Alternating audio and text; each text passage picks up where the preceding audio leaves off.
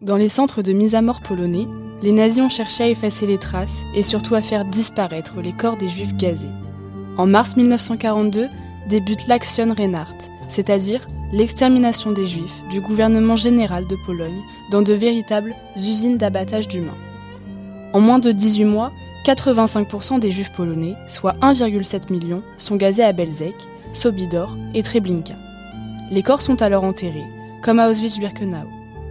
En septembre 1942, les nazis mettent en œuvre l'Action 1005 dans tous les centres de mise à mort pour déterrer les corps et les brûler.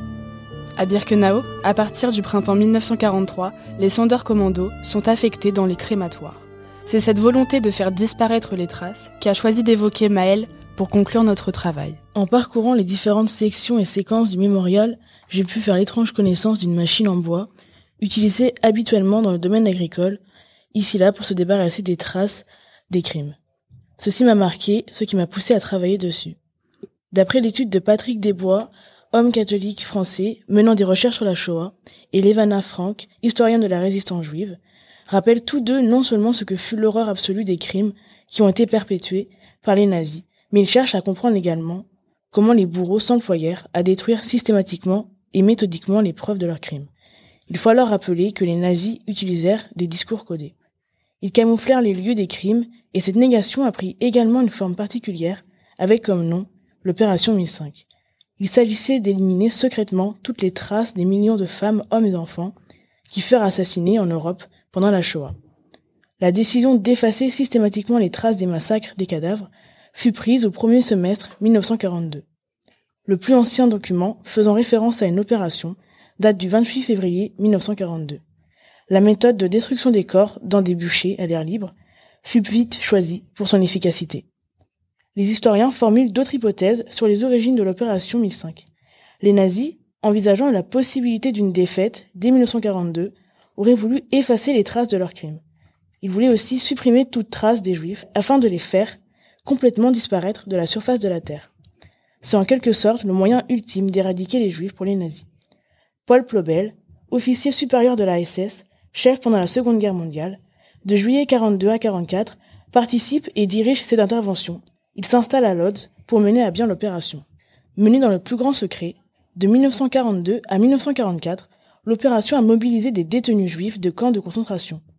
Certains parvinrent cependant à s'évader. Ils purent donner des informations sur l'opération, notamment dans de nombreux témoignages. Cette opération se déroule dans le centre de mise à mort de l'action Reinhardt et à Birkenau. Elle fut rapidement divisée en tâches spécifiques comme dresser le support, ouvrir les fosses, sortir les cadavres car il n'y avait pas encore de four crématoire.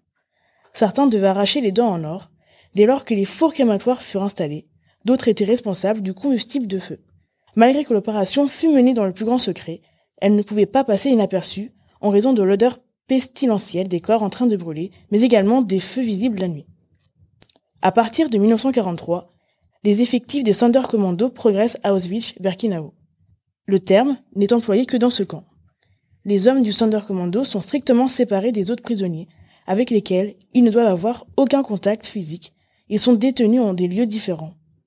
Derrière ce terme se cachent d'innombrables tâches inimaginables, depuis le nettoyage des pièces après un gazage, afin de préparer l'arrivée des victimes suivantes, jusqu'à la gestion des crématoires, qui demande une certaine technique, en passant par les transports des corps depuis la chambre à gaz jusqu'au four, ainsi que la collecte des cheveux des femmes pour ensuite les utiliser pour fabriquer des vêtements. Les commandos ont une vie dure et tourmentée et doivent obéir aux règles du camp sous peine de sanctions. En ce qui concerne leur durée de vie, les membres étaient généralement sélectionnés parmi les nouveaux arrivants dans les camps et étaient condamnés à une mort certaine après un certain temps de service. De plus, ils peuvent perdre leur rôle selon le degré des besoins conditionnés par les arrivées des convois. Ainsi, les effectifs sont augmentés ou diminués, les SS procèdent à des assassinats réguliers et les anciens commandos sont remplacés par d'autres prisonniers. L'une des raisons serait liée à cette volonté de faire disparaître les témoins de première ligne d'assassinats de masse. Les seuls que nous pouvons qualifier d'épargnés sont ceux à qui étaient attribuées les tâches les plus importantes, comme les chauffeurs.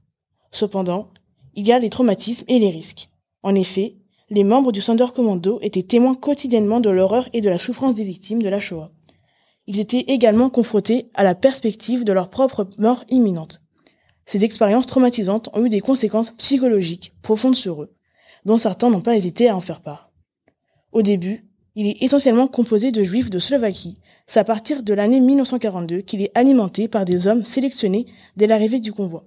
Ainsi, le 4 mars 1943, 100 juifs de France sont intégrés au Sonderkommando parmi le convoi 49. C'est à la fin du printemps 44 que l'unité atteint son maximum avec 900 hommes. Seulement une dizaine d'hommes ont survécu lors de l'évacuation, donnant pour certains des témoignages dès 1945, écrits ou figurés, comme David Holler. En ce qui concerne les témoins, il existe plusieurs récits et traces de celles-ci, qui ont été documentés. Ces témoignages sont d'une importance capitale pour comprendre les atrocités commises pendant la Shoah et les opérations d'extermination nazie. Certains des témoignages les plus célèbres ont été recueillis dans des livres tels que le rapport Pilecki d'Anthony Sloninsky, publié en 1945. Il y a alors une réelle volonté de léguer des témoignages historiques pour faire perdurer la mémoire. C'est le cas également de Philippe Müller, qui était un membre du Sonderkommando à Auschwitz. Après la guerre, il a témoigné de ses expériences dans le livre Trois ans dans une chambre à gaz. Il décrit les conditions de vie dans les camps, les procédures d'extermination et la résistance organisée par certains membres du Sonderkommando.